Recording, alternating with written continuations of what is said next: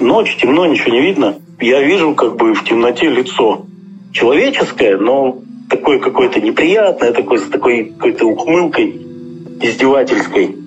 А я так раз рукой, и у меня рука сквозь это лицо ну, раз проходит. И я очень сильно испугался.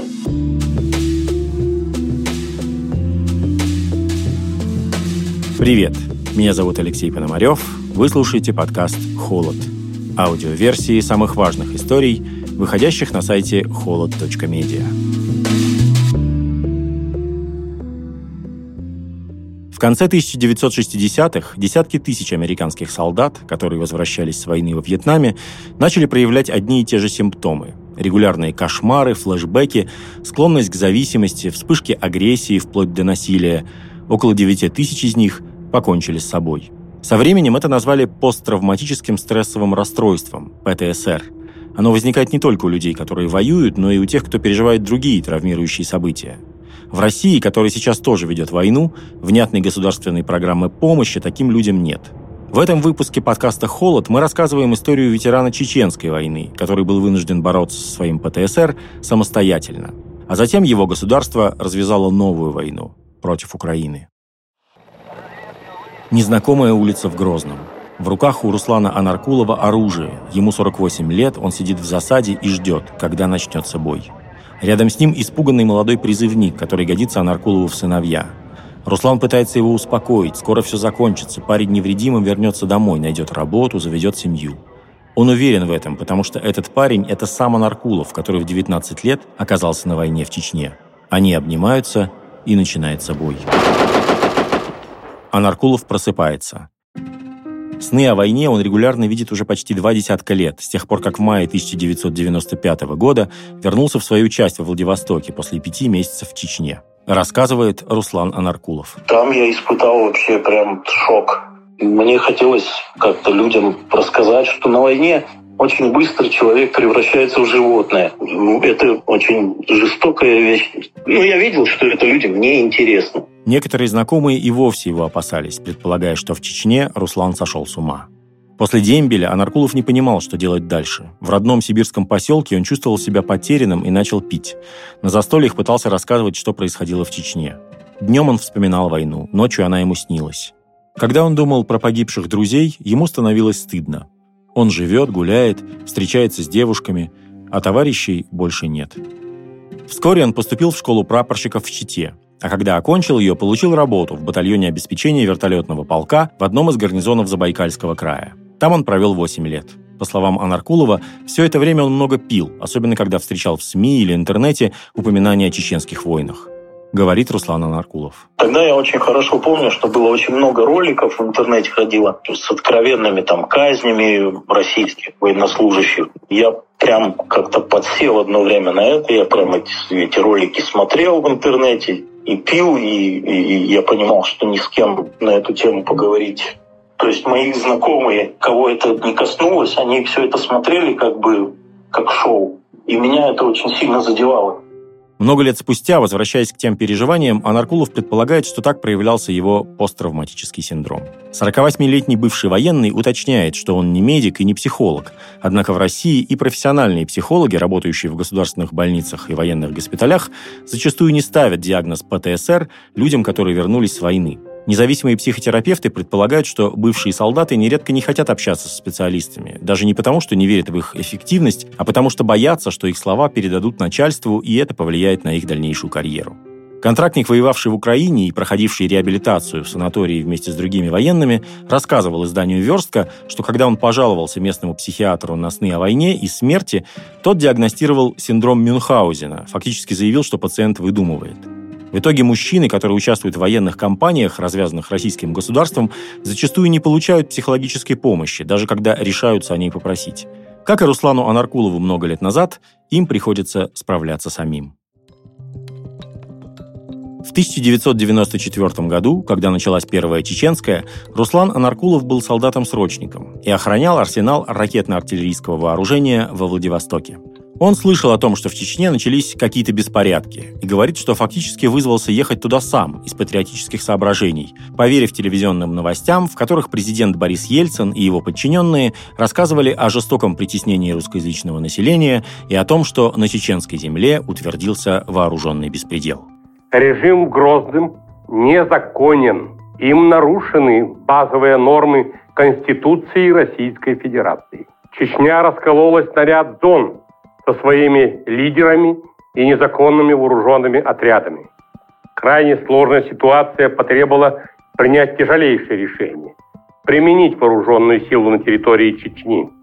Под Новый год Анаркулова перевели в дивизию морской пехоты и отправили на учения, которые продлились всего 10 дней. Уже в начале января 19-летний призывник был в Грозном. Фактически его подразделение должно было частично заменить бригады, которые участвовали в неудачном штурме чеченской столицы в новогоднюю ночь.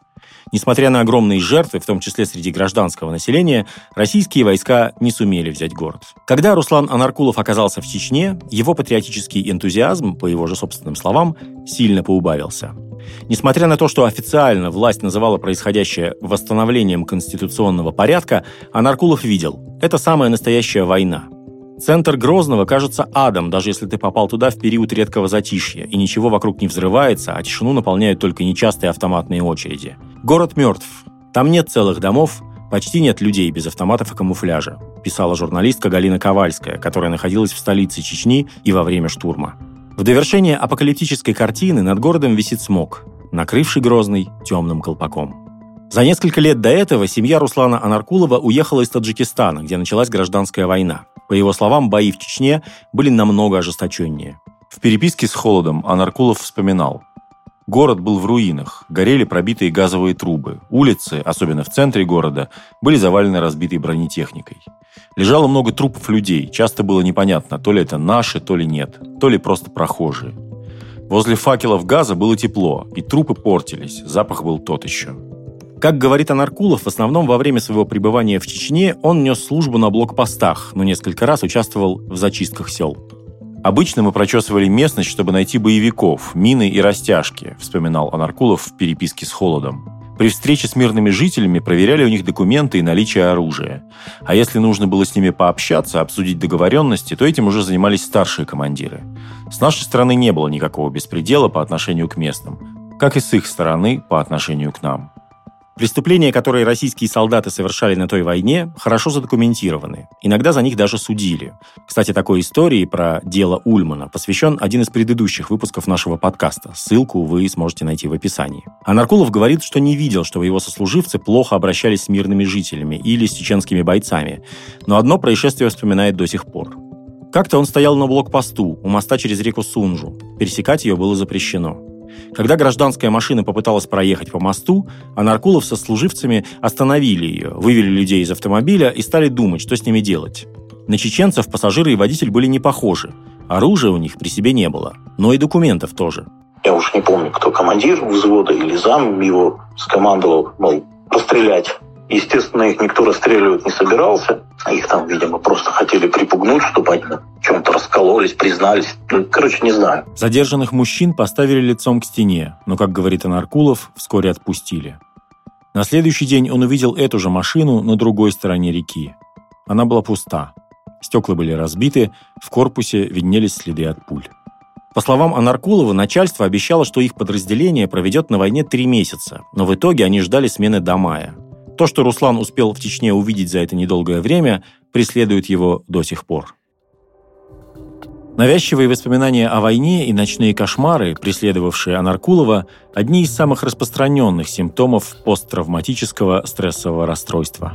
ПТСР развивается после тяжелого экстремального стресса, который может быть вызван разными событиями. Чаще всего такими, когда человек оказывается на грани жизни и смерти. Теракты, природные катастрофы, пытки, сексуализированное насилие или война.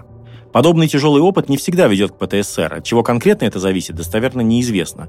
Но ученые считают, что риск возникновения ПТСР выше, если человек в прошлом уже переживал какое-то сильное потрясение. По мнению гарвардского профессора Ричарда Макнелли, также на это могут влиять общие проблемы с психическим здоровьем и предрасположенность к негативным эмоциям. В 2009 году симптомы расстройства выявили примерно у трети из опрошенных исследователями жителей Чечни, переживших травмирующие события во время войн.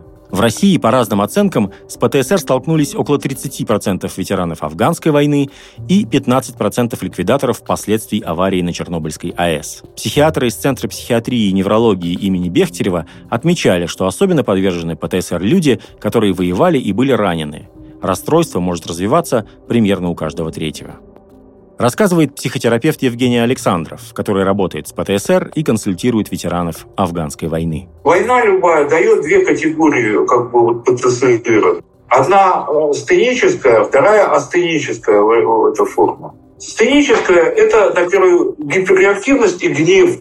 Убью один остался. А астенические, они депрессии У них тот же самый уровень агрессивности, как у нас с тобой. Просто у них э, э, хуже работает торможение. Они легко-легко газ набирают, а вот тормозятся плохо. А депрессивные, они будут уходить. Уходить из семьи, уходить вот в алкоголь, уходить куда-нибудь, вот в леса, в поля, в тундру. В России посттравматическое стрессовое расстройство диагностируют по критериям Международной классификации болезней МКБ-10.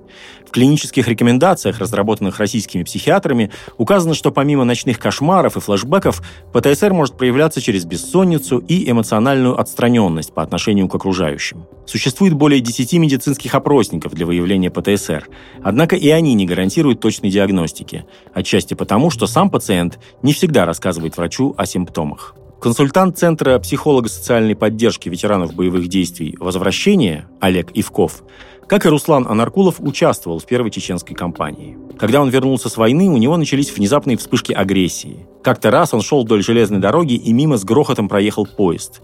Ивков испытал такой прилив злости, что кричал, пока шум не прекратился. Он решил обратиться за помощью к психиатру, но результата это не принесло. Вспоминает Олег Ивков. Тогда единственное, что было, это психиатрический кабинет при поликлинике. Я туда пришел, рассказал, что я вот вернулся там с горячей точки, чувствую там вот то, то и то, и хотел бы вот узнать, как с этим справиться, как жить. На что мне женщина, которая там сидела, сказала, давайте мы вас поставим на учет, положим там на обследование в эту больницу там психиатрическую, а потом будем вот как бы решать что делать. Ивкову это предложение психиатра не понравилось. Тот факт, что он стоит на учете, радикально снизил бы его шансы найти работу. По его словам, врач заявил, что ничем помочь не может. Такой алгоритм. Меня это, помню, обидело очень сильно, потому что я, ну, я еще объяснял, что я как бы нормальный. Просто со мной происходят какие-то вот такие явления, такое напряжение, большие слишком сильные эмоции. Я не знаю, как с этим справляться, как с этим жить. По словам Ивкова, помогал ему только алкоголь, но из-за своих запоев он терял одну работу за другой. Так продолжалось 8 лет, пока он добровольно не отправился в реабилитационный центр. Сейчас Олег Ивков работает консультантом в группах поддержки для участников войны в Украине. По его словам, они не рассказывают о пережитом на фронте, а стараются обсуждать каждодневные проблемы и попытки обратно встроиться в мирную жизнь. Тем не менее, для Евкова некоторые рассказы все равно оказываются триггерами, которые приходится обсуждать с психотерапевтом. Рассказывать подробности корреспонденту «Холода» Ивков отказался, как и вспоминать свой опыт в Чечне. По мере того, как люди, которые участвуют в российском вторжении в Украину, начали возвращаться домой, в СМИ стало появляться все больше новостей о жестоких преступлениях, которые они совершают. Вагнеровец из Кировской области зарезал пожилую односельчанку. В Заволжье пьяный доброволец убил свою жену на глазах у детей. Еще один, вернувшийся с фронта военный, застрелил супругу. Неуправляемая агрессия – распространенная проблема, связанная с ПТСР. Я, например, встречала молодого ветерана, который бомбил таксистом. Он не справился со своим ПТСР, потому что никто ему не помог, рассказывала доктор социологических наук Елена Рождественская, исследующая опыт и наследие афганской войны. Он был чрезвычайно склонен к гневу, не мог контролировать его и в какой-то момент, поссорившись с пассажирами, влетел в отбойник, и все погибли. Невозможно остаться нормальным, если ты стреляешь в другого человека. Ты должен как-то переработать этот опыт, объяснить его себе и своим детям. По словам Руслана Анаркулова, двое мужчин, с которыми он служил в Чечне, после возвращения с войны совершили преступление и получили большие тюремные сроки. Холоду не удалось проверить эту информацию. Российское государство редко обращает внимание на проблемы военных с ПТСР и их адаптацию к гражданской жизни. В конце февраля 2023 года ректор Восточноевропейского института психоанализа профессор Михаил Решетников выступил на совещании в Госдуме по вопросам реабилитации российских военных и заявил, что СМИ нагнетают истерику по поводу ПТСР у вернувшихся с фронта. Он оценил количество подверженных синдрому в 1,2% от всех участников боевых действий. Методика подсчета не ясна. И заявил, что сравнивать ситуацию с ПТСР в России и США некорректно, потому что американцы, дескать, вели войны на чужой территории, а Россия, цитирую, «войны по защите Отечества, своих домов, своих жен и детей, своей культуры и самобытности». При этом в Украине уже несколько лет открыто обсуждается связь между преступлениями военных, вернувшихся с фронта, то есть воевавших в Донбассе, и ПТСР. В 2019 году на заседании одного из комитетов Верховной Рады судебный эксперт Сергей Ушенин указал на то, что в украинском законодательстве нет понятия ПТСР. Годом ранее Ушенин опубликовал доклад, в котором писал, что совершивших тяжкие преступления военных не осматривают психиатры, что в Украине отсутствует четкая система диагностики посттравматического стрессового расстройства. В нашем бахмутском СИЗО стабильно высокий процент военнослужащих, писал он. Практически никто из них не слышал о психиатрах, психотерапевтах, психологах в период прохождения службы. Тоже можно сказать и о вернувшихся с войны. Беседуя с действующими или бывшими военнослужащими, совершившими правонарушение, я знаю, что со стопроцентной вероятностью услышу, что основным способом снятия стресса на фронте у них являлось спиртное. В 2023 году, после того, как Украине пришлось отражать полномасштабное российское вторжение, в Верховной Раде начали обсуждать создание суда по делам ветеранов. По словам политиков, в первую очередь такой суд должен будет проводить экспертизу, чтобы разобраться, является ли совершенное преступление следствием ПТСР или нет – Кейсы такого рода после 2014 года, когда россияне развязали войну в Донбассе, в стране случаются регулярно. Одним из самых резонансных случаев стало дело Дмитрия Балабухи, который вернулся из Донбасса с ранением и металлической пластиной в черепе. В 2018 году он зарезал мужчину на автобусной остановке после того, как тот начал ему угрожать. По словам адвоката Балабухи, прокурор во время процесса заявил, что подозреваемым военным запрещено диагностировать ПТСР. Балабуху приговорили к 9 годам колонии, но после 24 февраля 2022 года временно освободили и отправили на фронт. Долгосрочное влияние ПТСР на жизнь военных давно изучают в Армении. Психиатр Маргарита Девасян фиксировала, как в течение 20 лет менялось психическое здоровье ветеранов войны в Нагорном Карабахе, у которых диагностировали ПТСР. Ветераны рассказывали, что им трудно адаптироваться к мирной жизни из-за равнодушия близких, финансовых проблем, а также из-за того, что представления о жизни, приобретенные на войне, на гражданке оказались совершенно не нужны. В первые два года эта неустроенность приводила к враждебности и агрессии. Через несколько лет они менялись на немотивированную скуку и желание полностью изолироваться от окружающих. У многих начиналась депрессия говорит Маргарита Девасян. Там два фактора изоляции. Первое – это когда они осознают, что они приносят реальный вред своей семье, допустим. Агрессия по отношению к родным, после чего идет самоистязание, внутреннее психологическое, ненужности, никчемности, смена вот этих вот состояний приводит к тому, что они э, самовольно уединяются. Вот у меня были э, ветераны, они говорят, я, я даже открыл новый проход в дом, сделал перегородку, открыл новый проход, чтобы не сталкиваться. Почему? Не потому, что он не хочет, а потому, что он понимает, что вот это столкновение может привести к новым конфликтам, в 2021 году социологи попросили участников круглого стола ветеранов войны в Чечне написать самый актуальный вопрос, который бы они хотели обсудить на встрече. Одним из популярных вариантов был такой «Почему чувствуешь себя виноватым за то, что выполнял свой долг?» После мероприятия один из ветеранов сказал исследователям «Может быть, хотя бы вы объясните нам, что с нами делать?» В конце 90-х, начале 2000-х, когда Руслан Анаркулов служил прапорщиком в Забайкальском крае, он изучал нормы снабжения военных в мирное и в военное время. Так он понял, что ему и его сослуживцам в Чечне не доставалось самых базовых вещей. По его рассказам, за пять месяцев его подразделению ни разу не выдали чистую запасную форму. Обувь пришла в негодность в первый месяц, дальше носили то, что могли найти сами. Часто не хватало питьевой воды и еды, приходилось искать продукты в опустевших домах. Начальству, которое заводило разговоры о мародерстве, Анаркулов отвечал «Извините, нам жрать нечего. Я это мародерством не считаю» говорит Руслан Анаркулов. Я там первый раз услышал фразу «кому война, кому мать родна». Видимо, где-то все это расходилось. То есть какое-то обеспечение где-то было, но до нас, до солдат, оно не доходило. Нам присылали какую-то гуманитарную помощь, я не знаю там от кого.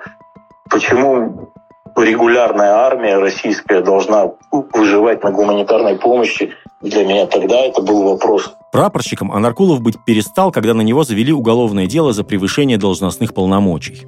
По его словам, Холоду не удалось найти приговор суда, он взялся провести воспитательную работу со срочником, сыном влиятельных родителей, который регулярно нарушал правила и игнорировал приказы. Ну, где-то, может быть, наверное, и превысил там полномочия, где-то дал ему пинка. Опять же, я, я его не избивал, там, не, как-то не издевался. Ну, да, подзатыльник дал, грубо там, может, что-то ему сказал. В результате в тюрьму Руслана не посадили, но из армии уволили. Пока шел суд, Руслан пил все больше. И однажды, по его словам, допился до чертей.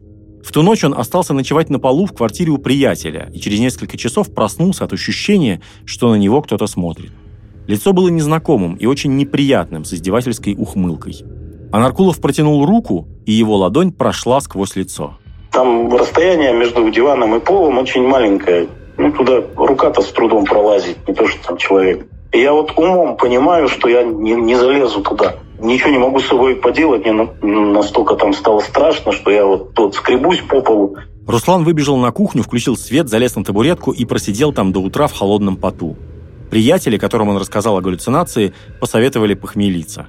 В тот же день, возвращаясь в свою часть, он сидел в грузовой кабине вертолета, смотрел на дверь и чувствовал очень сильное желание выпрыгнуть. Когда домой прилетели, я понял, что это все, это уже дошел до ручки, да, что называется, надо срочно завязывать. По словам Анаркулова, после этого он не пил 9 месяцев.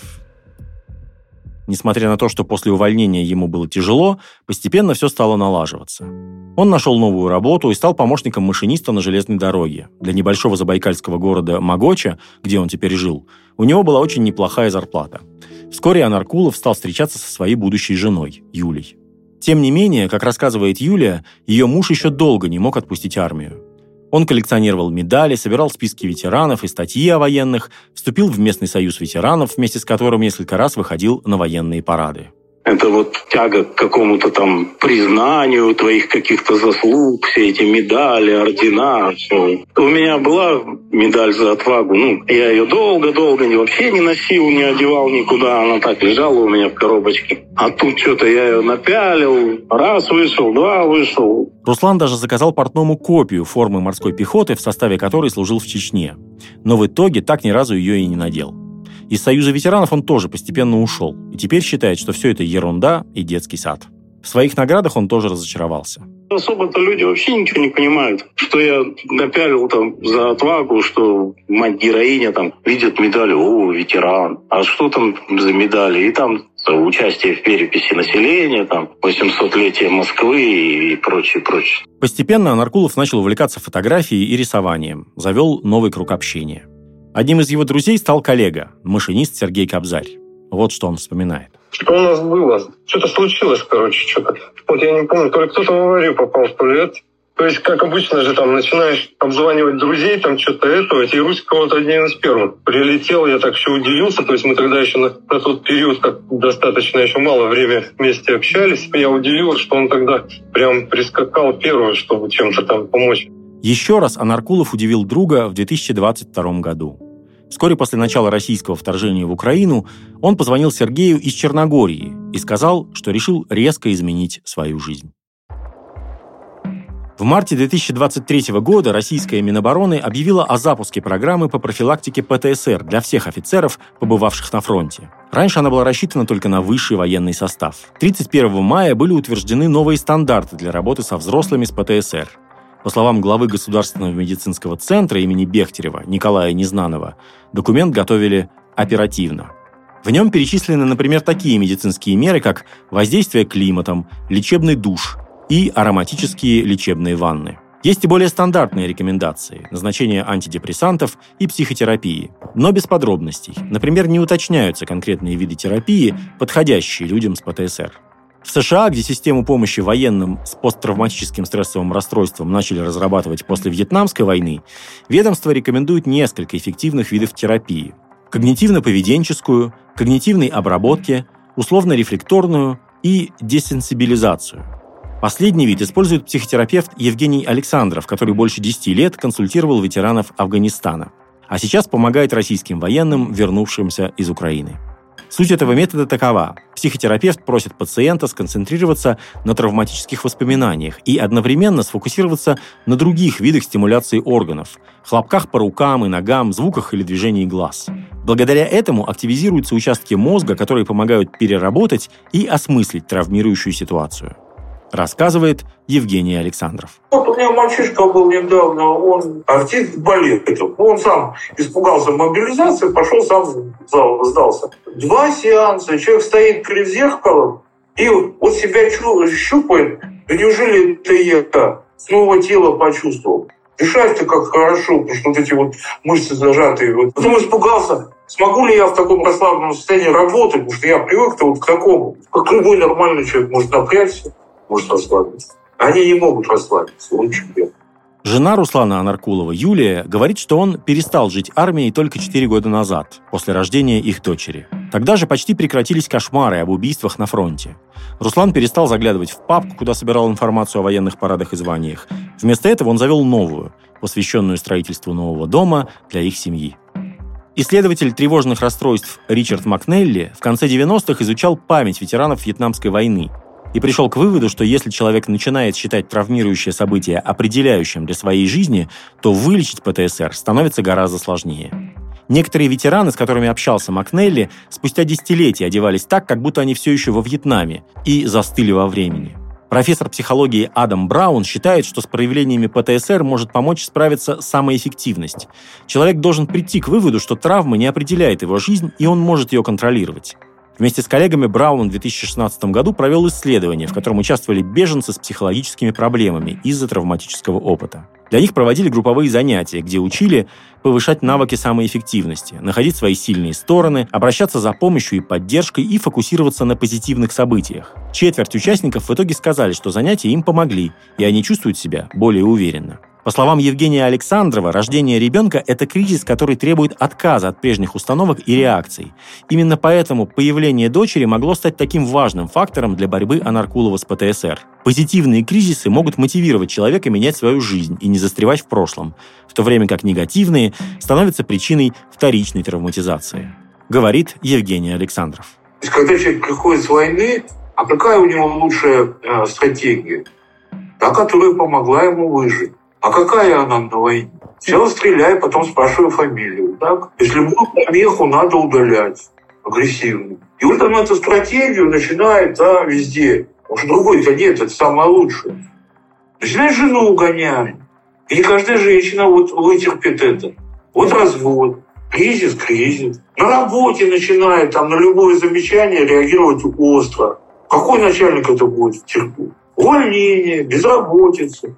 На улице полицейские подошли, докопались. Ты что здесь куришь? А он же вот это помеха, понимаешь, он тут же вот в это состояние гнева входит. Подрался с полицейскими, получил срок. Ну, вот эти вот кризисы, которые я сейчас, это как эмоциональные травмы, это вторичные. И они вот так вот нам могут накручиваться, накручиваться, накручиваться. Роль семьи в адаптации военного с ПТСР очень важна, считает психолог.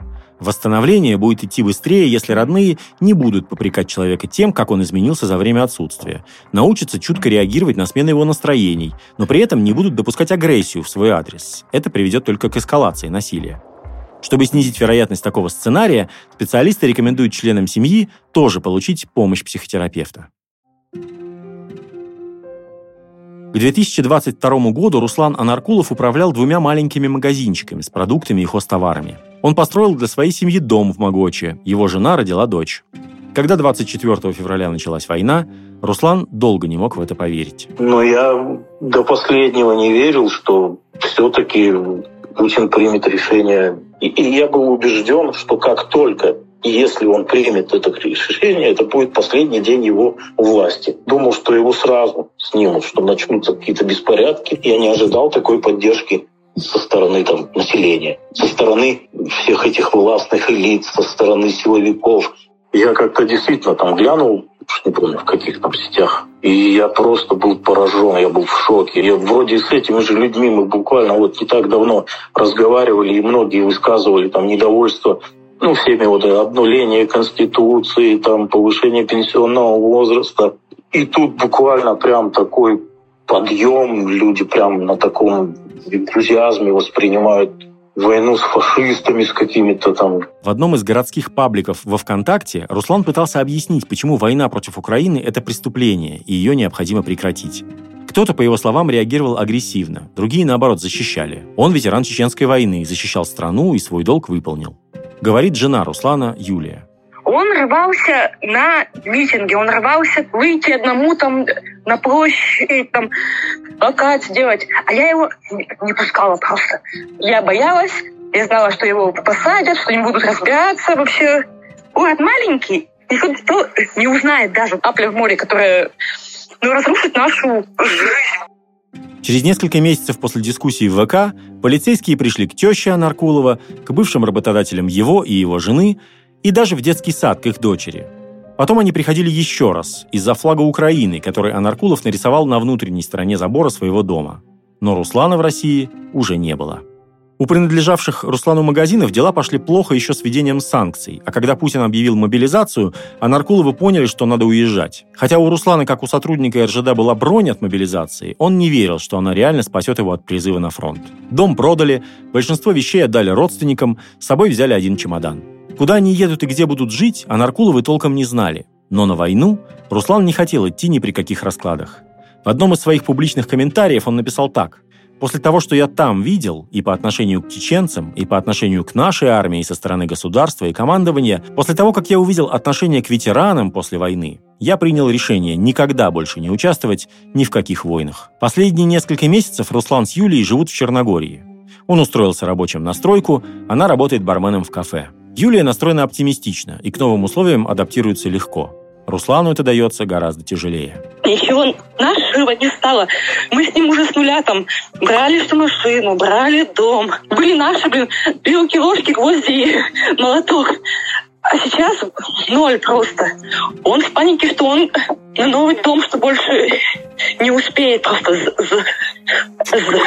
работать, что у него времени немного, что, что он уже в возрасте, панические настроения, что вот другие, что было у нас ну все, а мы вот, что он уже, блин, на ему скоро, он какой-то рабочий на стройке, а был там начальником.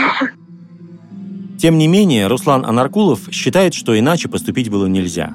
Он уверен, люди, которые, как он когда-то, вернутся с войны, начатой Россией, обнаружат, что никто не спешит помогать с их травмами. Я не знаю, на что они рассчитывают. Они думают, что они потом, если вернутся, то вернутся какими-то героями, будут там, я не знаю, чествовать как-то. Пройдет сейчас какое-то совсем небольшое время, они будут никому не нужны. Никакие их переживания никому не интересны. И также за бутылкой где-то в компании они будут пытаться что-то рассказать, а людям вообще никто не будет их слушать.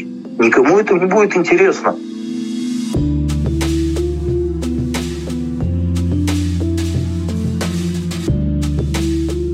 Вы слушали подкаст «Холод». Меня зовут Алексей Пономарев. Вместе со мной над этим эпизодом работал редактор текста Александр Горбачев. Другие наши тексты и подкасты вы можете найти на сайте холод.медиа. Там же вы можете поддержать наш проект, если вам нравится то, что мы делаем.